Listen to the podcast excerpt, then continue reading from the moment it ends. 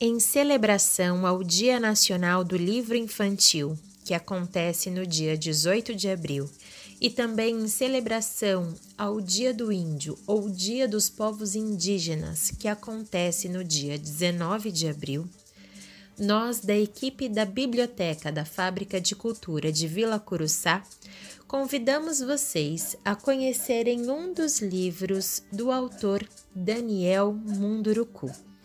Daniel é autor de mais de 50 livros, é escritor e professor paraense, pertencente ao povo indígena Munduruku. Ele é ativista engajado no movimento indígena brasileiro e recebeu vários prêmios nacionais e internacionais por sua obra literária.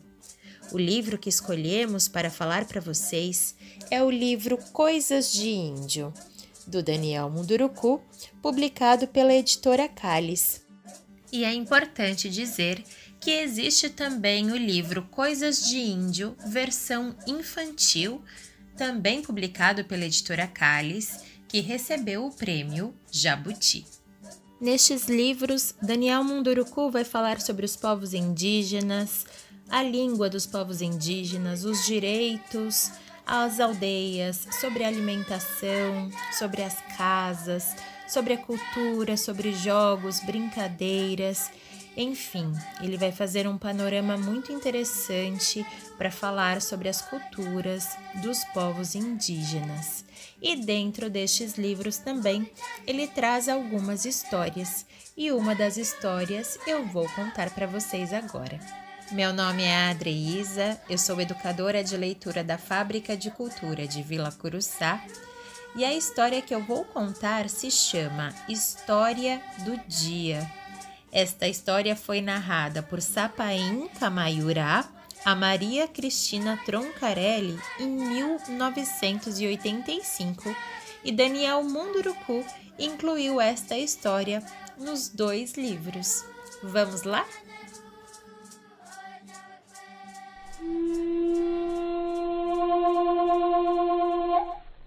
Há muito, muito tempo, bem antigamente, não havia o dia.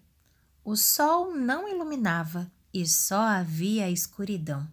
As pessoas então ficavam nos pés de cupim e os papagaios e as corujas ficavam nas costas das pessoas. E o Sol e a Lua, que eram dois irmãos, procuravam e procuravam o dia, mas não conseguiam encontrar.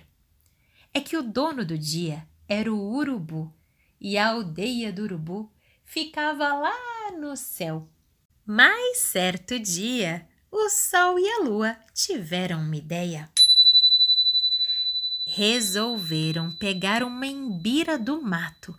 E com aquela embira, eles montaram, mexeram daqui, mexeram dali e montaram uma anta. É, fizeram uma anta com aquela embira, uma armação de anta. E dentro daquela armação, colocaram mandioca. E o tempo foi passando. e depois de cinco dias, aquela mandioca começou a apodrecer. O sol então se escondeu debaixo do olho da anta e a lua entrou debaixo da unha. O sol chamou Meiru, a mosca grande, e falou para ela: Meiru, você deve ir até onde moram as aves e avisar o urubu de duas ou três cabeças para vir comer esta anta. Meiru obedeceu e foi voando até o céu. Quando chegou na aldeia do urubu, ele a recebeu e ofereceu até um banco para ela se sentar. Ele perguntou então de onde a mosca vinha e ela respondeu na língua das moscas. Mas o urubu não falava a língua das moscas, então ele não entendeu nada. Mas urubu pensou, pensou e teve uma ideia. Resolveu chamar um pássaro, o pássaro Chechel, para que ele pudesse escutar o que a mosca dizia e traduzir tudo para ele. Chechel chegou e foi logo perguntando para Meiru: Meiru, de onde você vem e o que você quer aqui na nossa aldeia? Nesse instante, todos os pássaros cercaram a mosca para escutar o que ela ia dizer. E ela falou pelo nariz, dizendo mais ou menos assim: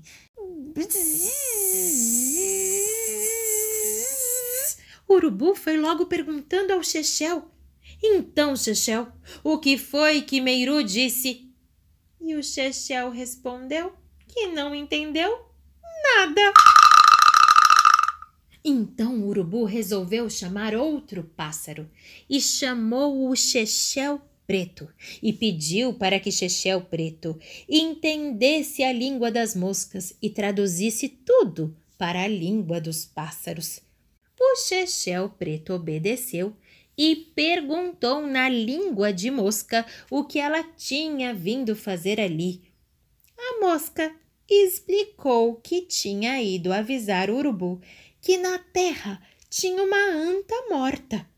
O Chechel Preto contou logo aquela notícia aos pássaros que a mosca veio contar, e o gavião foi logo dizendo: é o sol que está escondido dentro desta anta. Foi ele que fez a anta.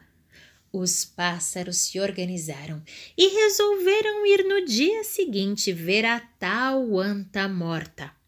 A mosca se despediu e voltou para a terra. Foi logo avisar o sol que os pássaros iriam comer a tal anta no dia seguinte. E não é que no dia seguinte os pássaros realmente chegaram ali na terra? O sol abriu um pouquinho o olho da anta para ver o dono do dia, o urubu, que foi o último pássaro a chegar por ali. Ah, na mesma hora, o sol e a lua agarraram o urubu e foram logo dizendo que iriam matá-lo, porque eles queriam o dia, porque eles precisavam do dia para viver.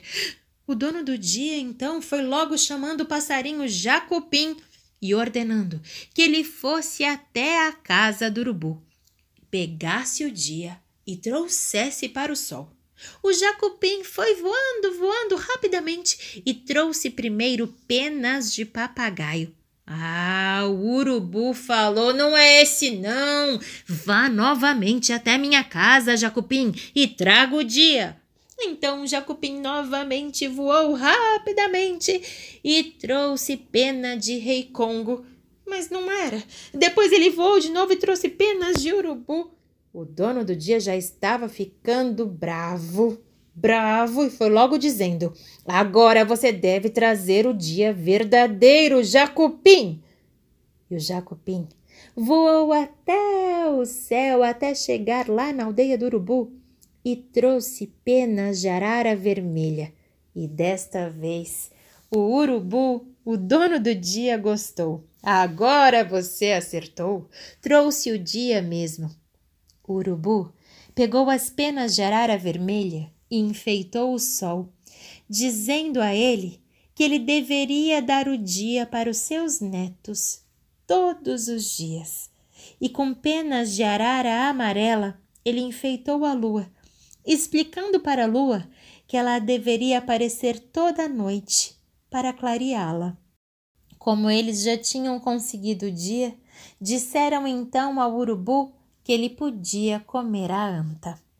E foi assim que marcaram os caminhos do sol e da lua no céu. E é por isso que até hoje existe o dia e a claridade, e o sol e a lua enfeitados de penas iluminam a terra.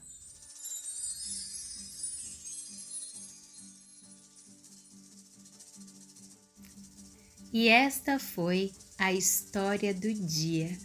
Espero que vocês tenham gostado dessa história e espero que vocês conheçam a obra deste autor indígena tão incrível que é o Daniel Munduruku. Por hoje é só, muito obrigada e até uma próxima. Tchau, tchau!